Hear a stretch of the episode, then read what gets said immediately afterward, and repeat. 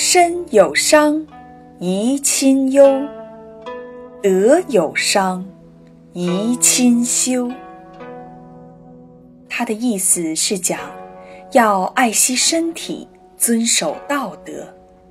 身体有了伤痛，会让父母亲担心；道德出了毛病，会让父母亲丢丑。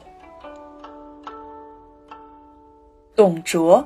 是东汉末年的军阀，他带领军队来到国都，废掉了皇帝刘辩，另立刘协为傀儡皇帝，并且从此独揽朝政。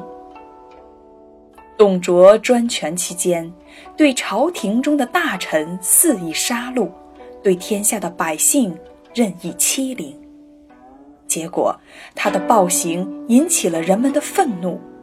朝臣王允等人联合起来，利用美人计，一举将他除掉。